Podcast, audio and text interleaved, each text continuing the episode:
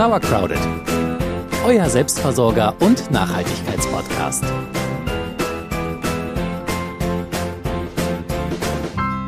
Auch wenn wir von dem Thema wahrscheinlich alle gründlich die Nase voll haben, soll es heute mal um Krankheiten gehen. Aber keine Sorge, Corona sparen wir uns an dieser Stelle. Wir meinen hier eher die Pflanzenkrankheiten. Ja, früher oder später kommt nämlich der Moment im Gärtnerinnenleben, an dem man sorgenvoll auf seine Schützlinge blickt und feststellen muss, dass irgendetwas nicht stimmt. Ja, und je nachdem, wie innig eure Beziehung zu euren Chlorophyllkumpels ist, kann das auch ganz schön belastend sein. Ist ja so ein bisschen wie ein Familienmitglied, was krank ist, weißt du? naja, und je nachdem, wie äh, emotional man ist, möchte man natürlich seine Schützlinge retten, will ihnen helfen, will irgendwas tun, damit es ihnen besser geht. Oder wenn ihr eher von der unemotionalen Sorte seid, wollt ihr einfach nur die Ernte retten, was auch okay ist. Egal aus welchem Lager ihr kommt, ich hoffe, für alle ist heute irgendwas dabei. Es soll um Pflanzenkrankheiten gehen. Wir wollen euch zuallererst ein paar Tipps geben, wie ihr vorbeugen könnt, damit gar nicht erst Krankheiten auf eure Pflänzchen kommen. Sollte es dann doch soweit sein, geben wir euch ein paar leichte Behandlungstipps. Also wenn bei leichte Behandlungstipps meine ich, wenn leicht befallen ist. Und wenn wir schon von Krankheiten reden, da wollen wir auch noch die gängigsten Krankheiten vorstellen, also wie ihr sie erkennt und dann eben gegebenenfalls auch behandeln könnt. Ja, und damit nochmal herzlich willkommen zu Sauercrowded, eurem Selbstversorger- und Nachhaltigkeitspodcast. Ich bin Celia. Und ich bin Jule. Und wir starten gleich mal mit der Prävention. Wie bei uns Menschen ist Vorbeugen hier die beste Medizin. Ja, der Schutz vor Pflanzenkrankheiten beginnt eigentlich schon bei der Planung der Beete. Damit eure Pflänzchen möglichst gut auf das Leben draußen vorbereitet sind, solltet ihr die genauen Ansprüche der Pflanzen kennen. Meistens stehen die auf der Saatgutverpackung. Wenn die da nicht stehen oder wenn ihr keine Saatgutverpackung mehr habt, googelt im Internet einfach Standort, Pflanzabstand, Reinabstand und den Nährstoffbedarf der Pflanze, um dann wirklich gut äh, steuern zu können. Ihr könnt natürlich auch Ecosia nutzen. Ich will hier keine Werbung machen. Zum Standort erstmal vielleicht. Es ist natürlich klar, wenn ihr eine sonnenliebende Pflanze in den Schatten stellt, na dann verkümmert sie, ne? Und dann ist sie natürlich auch leichter anfällig für Krankheiten. Andersrum, eine Schattenpflanze hat natürlich Probleme, an einem sonnigen Standort zu gedeihen. Also man sollte schon wissen, was die Pflanze gerne braucht, welchen Standort sie braucht. Manche Pflanzen, zum Beispiel jetzt Tomaten, die mögen keinen Regen oder kein Wasser von oben und stehen gerne geschützt an einer Hauswand. Das muss man wissen, dass man die nicht irgendwo frei hinstellt, wo es runterprasselt, weil da kann sie nicht gut gedeihen. Also, wenn ihr die Wünsche einer Pflanze beachtet und die kennt, dann kann sie im besten Falle gesund und kräftig gedeihen. Abstand. Das kennen wir ja jetzt inzwischen alle ganz gut und wissen auch, dass Abstand vor Krankheiten schützt. Mhm. Äh, so ist das auch bei Pflanzen. Wenn ihr die Beete zu dicht bepflanzt, dann können die Pflanzen zum Beispiel schlecht abtrocknen, wenn es geregnet hat und da verteilen sich Pilzkrankheiten schwuppdiwupp die ganze Reihe lang, ja. Also pflanzt die Pflanzen so weit auseinander, dass sie immer gut abtrocknen können und dass sie sich halt auch nicht gegenseitig anstecken können. Denn wenn eine Kartoffel an der anderen hängt, dann, ja, geht die Kraut- und Braunfäule einfach einmal durch durch. Die ganze Reihe und dann das ganze Beet. Abstand ist wichtig, haben wir gelernt. Wir leben schon viel zu lange in diesen Zeiten. Ja, aber es äh, ist tatsächlich die einfachste Möglichkeit, um Krankheiten auszubremsen. Ja, in allen Bereichen. Okay, wir wollten heute nicht über Corona sprechen, wir wollten über Pflanzenkrankheiten sprechen. Und man kann sie unter anderem auch äh, vorbeugen, wenn man die richtige Nährstoffversorgung macht, plant, wie auch immer. Eine gut versorgte, mit Nährstoffen versorgte Pflanze ist nämlich eine glückliche und eine gesunde Pflanze. Ein Mangel an Nährstoffen erkennt man oft daran, dass die Blätter sich gelb verfärben und dann vielleicht sogar auch abfallen. Ähm, wenn ihr zu viel düngt wiederum, dann passiert es oder kann es passieren, dass die Pflanze fault. Also es ist wichtig, dass man das richtige Nährstoffangebot von vornherein kennt. Ähm, man sollte oder im besten Falle achtet man auch auf die richtige Fruchtfolge. Also pflanzt keine Starkzehrer in ein Beet, was einfach nichts an Nährstoffen drin hat. Andersrum pflanzt keine Schwachzehrer wie Salat oder so in einen Boden, der voll mit Nährstoffen ist. Das verträgt die Pflanze nicht. Also das ist wichtig zu beachten. Bei Mangelernährung, da kann man mit Dünger ja mehr oder weniger nachsteuern. Das haben wir ja in der letzten Folge auch besprochen. Bei einer Überversorgung mit Nährstoffen, da ist es schwierig mit dem Ausgleich, manchmal sogar gar nicht möglich. Also achte gut darauf, was möchte die Pflanze, was braucht die Pflanze an Nährstoffen, dann kann sie sich gut entwickeln. Ja, ich habe äh, Wir haben schon öfter darüber gesprochen. Äh, wichtig ist auch Mischkultur. Es ist immer gut zu wissen, welche Pflanzen sich gut vertragen und welche eben nicht. Wenn, wenn ihr zum Beispiel zwei Pflanzen der gleichen Pflanzenfamilie nebeneinander pflanzt, dann nehmen die sich nicht nur gegenseitig die Nährstoffe weg, die teilen sich auch die Krankheiten. Und das ist mal richtig blöd, weil die Krankheiten zum Teil ja auch ewig im Boden bleiben. Das heißt, wenn ihr Kartoffeln auf dem, auf dem Acker hattet und die hatten Kraut und Braunfäule und das nächste Jahr pflanzt ihr da Tomaten hin, was grundsätzlich eine schlechte Idee ist, kann es passieren, dass die auch sofort Kraut und Braunfäule kriegen, weil dieser Pilz im Boden halt bleibt. Deswegen pflanzt da lieber äh, was hin, was keine Grau Kraut- und Braunfäule bekommen kann und was der Fruchtfolge entspricht. Also kein Starkzehrer mehr, sondern dann ein Mittelzehrer. Oh, das war schnell. Oh, das war schnell und viel. Also Mischkultur ähm, könnt ihr ja auch noch mal nachhören, weil wir haben schon eine Folge dazu gemacht und wir haben, glaube ich, auch echt relativ oft das schon angerissen, dass das eine gute Idee ist. Mhm. Ähm, die Folge dazu heißt Mission Impossible. Ihr könnt sie noch mal hören oder nachlesen auf sauercrowded.de. Das sind so die vorbeugenden Maßnahmen, die man schon bei der Planung beachten kann oder die man dann beim Entwickeln der Pflanze so ein bisschen steuern oder halt ähm, ja, beeinflussen kann. Manchmal ist es dann aber schon zu spät. Und dann entsteht oder dann ist da eine Krankheit und man möchte akut irgendwie etwas tun. Und da haben wir drei Tipps für euch. Es gibt für jede Pflanzenkrankheit spezielle Mittel im Fachhandel. Diese sind aber oft ähm, ja, belastend für die Umwelt oder dann für andere Pflanzen, weshalb sie jetzt für uns persönlich immer die letzte Wahl sind. Das muss natürlich jeder und jede selbst entscheiden. Wenn ihr einen sehr starken Befall habt und euch natürlich was an der Pflanze liegt oder an der Ernte, dann geht unbedingt in einen Fachhandel, lasst euch dort gut beraten, da gibt es dann wirklich auch gute Mittel. Solltet ihr vorbeugend oder nur auf einen leichten Befall reagieren wollen, haben wir hier drei Tipps für euch. Für jedes Wehwehchen ein Teechen. ja, es ist so einfach. Man kann mit äh, bestimmten Kräutertees oder auch Knoblauchtee und Zwiebeltee gegen bestimmte Krankheiten etwas tun oder auch vorbeugend. Ähm, dafür müsst ihr einfach das gewünschte Teegut äh, arbeiten wir mal mit Knoblauch, weil Knoblauch ist, wirkt fungizid, also gegen Pilze. Ich liebe dieses Wort. Ähm, das ist doch richtig, das Wort, oder? Ja, ja. Naja, also ihr, ihr würdet dann Knoblauch nehmen, sagen wir 15, die werden klein geschnitten, mit heißem Wasser aufgegossen, das sind ja wie Zähne. Mhm. Und dann lässt man das ziehen. Ja, klar. Und der, ich weiß nicht wie lange, lasst das eine halbe Stunde ziehen. Und der fertige Tee kann dann pur oder verdünnt verwendet werden, je nachdem. Ne? Wenn ihr ihn als äh, wirklich als Fungizid einsetzen wollt, dann lieber pur. Ansonsten zur Pflanzenstärkung kann man das dann verdünnt entweder sprühen oder auch gießen. Kühlt ihn aber vorher ab, sonst ist es zu heiß. Sure, ja, auf jeden Fall. Generell könnt ihr zur Pflanzenstärkung auch ähm, Komposttee verwenden. Das ist irgendwie ein bisschen einfacher. Da nehmt ihr einfach einen kleinen Jutebeutel, da führt ihr frischen Kompost rein. Den hängt ihr dann über Nacht in eure 10 Liter Gießkanne und am Morgen könnt ihr einfach damit gießen. Das hilft zur Pflanzenstärkung auch. Und klingt sehr einfach, genau. Das zweite, was man machen kann, ist Brühe kochen. Man kann aus frischen oder aus getrockneten Kräutern Brühe machen. Mit ähm, Kräutern meine ich jetzt an der Stelle ähm, Ackerschachtelhalm oder Brennnessel oder was haben wir auch, Zwiebeln. Ähm, Reinfahren. Wie bitte? Reinfahren. Aber man kann ganz viel nehmen. Mhm. Ja. Also wir haben ja vor allem Brennnesseln und äh, Zwiebeln, die wir für sowas nutzen. Man kann das in großen Mengen machen, also zum Beispiel ein Kilo frische Kräuter auf 10 Liter Wasser, aber das ist, also ich weiß nicht, wie oft ihr 10 Liter Wasser so kocht. Wir machen das eher in kleinen Mengen, also mal so 100 Gramm ähm, Zwiebeln oder Brennnesseln, getrocknet geht natürlich auch, auf so ein Liter Wasser.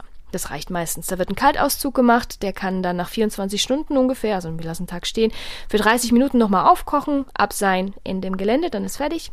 Und die fertige Brühe, die kann man auch im Verhältnis ungefähr 1 zu 5 ausbringen. Auch verdünnen würde ich empfehlen, sonst ist sie auch zu scharf. Und abkühlen lassen ist nämlich auch ganz nee. wichtig. ist so lustig, ne, wenn du siehst Tee, Brühe, das sind doch Sachen, die würden wir ja auch nehmen, ja. wenn wir krank sind. So bei einer leichten Erkältung. Natürlich äh, gehe ich bei anderen Sachen dann auch zum Doktor. Ja, richtig. Ach, so viele Analogien heute. Ach, toll. So, äh, was haben wir noch? Jauche. Ja, wir haben dabei äh, darüber schon beim letzten Mal gesprochen, glaube ich. Ne? Mhm. Mm, stinke, stinke, stinke Jauche. Nochmal ganz kurz. Also für Jauche könnt ihr ein, ungefähr ein Kilo frische Kräuter auf 10 Liter Wasser nehmen. Ähm, meine Lieblingsjauche ist immer noch die Brennnesseljauche. Stinkt wie Kanalisation, aber funktioniert total gut und Würmer stehen drauf. Ähm, Jauche, genau, da gebt ihr ein Kilo frisches Kraut in so ein, ich nehme immer so einen 10 Liter Maurer-Eimer, da kommt, kommen dann 10 Liter Wasser drauf, dann legt man einen Deckel drüber, ganz locker, da kann, kann Luft dran und dann muss das zwei Wochen lang rumgären. Äh, man soll das täglich umrühren. Und wenn euch der Gestank zu doll ist, hilft da wohl Gesteinsmeer. Habe ich noch nicht ausprobiert, aber probiere ich diesen Sommer und berichte dann. Ja, äh, Jauche, ganz wichtig, nur verdünnt ausbringen. Äh, Im Verhältnis mindestens 1 zu 10 ist sonst nämlich auch viel zu scharf und macht dann mehr kaputt, als sie hilft. So ist es. Also das sind unsere drei Tipps, die wir selber auch anwenden, wenn wir einen leichten Befall bei unserem Pflänzchen sehen. Wenn es natürlich stärker wird, wie gesagt, dann könnt ihr euch im Fachhandel beraten lassen, wenn euch was daran liegt. So, jetzt haben wir schon ganz viel über vorbeugende Maßnahmen gesprochen und über Tipps, wie man behandeln kann, aber wir haben noch nicht wirklich über die Krankheiten selbst gesprochen oder zumindest nur angedeutet. Das wollen wir jetzt nachholen. Wir wollen euch die gängigsten Krankheiten vorstellen, die wir auch bei uns im Garten leider schon hatten, äh, wie man sie erkennt vor allem und was man dagegen tun kann. Fangen wir mal mit der ersten Krankheit an. Ähm, das ist Grauschimmel. Grauschimmel kennen wir vor allem von unseren Erdbeeren. Ähm, der kann aber auch andere niedrig wachsende Pflanzen mit weichem Laub befallen. Ihr erkennt äh, Grauschimmel an, an dem flauschig-grauen Pilzbezug. äh, man sieht das meistens schon vom Weiten, dass die ganze Erdbeere zum Beispiel dann grau ist. Ähm, bei Salat kann man das auch beobachten. Dann, ja, ist es halt grauer Schimmel. Den erkennt man eigentlich ganz gut. Der mag vor allem feuchtes Wetter ähm, und fällt über Verletzungen halt in die Pflanze ein. Ja, um die Krankheit zu vermeiden, könnt ihr die oben genannten Tipps mal als Basis nehmen. Ansonsten empfiehlt es sich, Erdbeeren halt nicht zu überdüngen, weil wenn sie überdüngt sind, werden sie matschig und wenn sie matschig sind, dann kann halt die Krankheit leicht einfallen. Ähm, ihr könnt Mischkultur mit Knoblauch machen, weil Knoblauch wirkt halt nicht nur, wenn man ihn sprüht als Fungizid, sondern auch, wenn er daneben gepflanzt ist. Das ist ziemlich praktisch. Ja, klappt gut. Klappt gut, machen wir eigentlich auch schon lange so, ne? Mm, ansonsten solltet ihr halt die Pflanzen bestenfalls morgens gießen, damit die tagsüber gut abtrocknen können, weil wie wir schon gesagt haben, der verteilt sich bei feuchtem Wetter und wenn die Pflanzen trocken sind, dann hat er nicht so viele Chancen. Ist es dann doch passiert, könnt ihr mit Knoblauchtee gießen oder halt auch Ackerschachtelheimbrühe versprühen und es ist wichtig, dass ihr die befallenen Pflanzenteile halt entfernt und bestenfalls auch über die Biotonne entsorgt, damit der Pilz nicht weiter im Boden bleibt. Die zweite Krankheit hat Jule vorhin schon mal erwähnt, das ist die Kraut- und Braunfäule. Und die hatten wir leider tatsächlich auch schon als Gast bei uns im Garten bei den Kartoffeln. Die Kraut- und Braunfäule fängt oft harmlos an mit so kleinen grau-grünen Flecken und später, da bildet sich dann so ein weißgrauer Pilzbelag an den Blattunterseiten. Ja, und an den Früchten, da bilden sich Flecken. Zum Beispiel auch bei Tomaten, die sind zunächst hell und werden dann später braun. Bei den Kartoffeln, da sind die Flecken auch zu sehen und die, die sinken so ein und verfärben dann das umliegende Fleisch doch ein bisschen bräunlich. Und die Früchte, ja, die faulen in beiden Fällen. Ja, also das ist echt nicht schön anzusehen. Bei der Vorbeugung, da helfen wie gesagt auch die genannten Tipps. Ähm, regelmäßiges Ausgeizen ist auch ein guter Schutz. Und bei Tomaten vor allem wirklich der Schutz gegen Nässe von oben, ganz wichtig. Er vermeidet die Nachbarschaft von Kartoffeln und Tomaten. Das sind wirklich die beiden Pflanzenarten, die sehr häufig von Kraut- und Braunfäule befallen werden. Er plant eine Anbaupause, also wenn da mal ein Befall war im Garten, nicht gleich wieder das gleiche anbauen, äh, weil es kann wirklich auch im Boden bleiben, die, der Pilz, und dann halt gleich wieder die neue Ernte oder die neue Aussaat auch befallen. Obviously, ganz offensichtlich, aber trotzdem noch wollen wir das erwähnen. Kranke Pflanzen eignen sich natürlich nicht mehr für die Weitervermehrung. Also nicht äh, einen Ableger nehmen, nicht eine, eine Kartoffel deiner Saatkartoffel nutzen, so, weil sonst habt ihr es natürlich gleich wieder im nächsten Jahr auch. Wenn der Befall gering ist, ähm, dann könnt ihr die betroffenen Pflanzenteile einfach entfernen. Äh, auch wieder über die Biotonne entsorgen. Wichtig, der Pilz kann nämlich sehr lange überleben. Und auch nicht ähm, unwichtig, gerade bei Tomaten nimmt man ja oft so Pflanzenstäbe, damit die schön gerade noch oben wachsen. Und wenn die Tomate dann befallen ist, entsorgt auch diese Pflanzenstäbe ähm, oder reinigt sie sehr, sehr gründlich. Gleiches auch mit den Schnüren, die ihr da benutzt. Also alles, was ihr als Hilfe für die Pflanze benutzt habt. Der Pilz lebt auch darauf, also das solltet ihr dann auch entweder säubern oder entfernen. Was hilft? Ja, es hilft ein bis zweimal im Monat eben auch Schachtelhalmbrühe zum Beispiel, Komposttee, kann man auf die Früchte und auch auf die Blätter sprühen, dann kann man den Befall wenigstens ein bisschen eindämmen. Weiter geht's mit dem echten Mehltau. Einen echten Mehltau haben wir geführt in jedem Jahr im Garten und zwar immer auf der Zucchini. Trauerspiel. Äh, wirklich. Ähm, ihr erkennt echten Mehltau daran, dass sich auf der Blattoberseite halt so ein weißlicher Belag bildet, der, wenn man da mit dem Finger dran geht, ähm, abgeht. Also den habt ihr dann am Finger.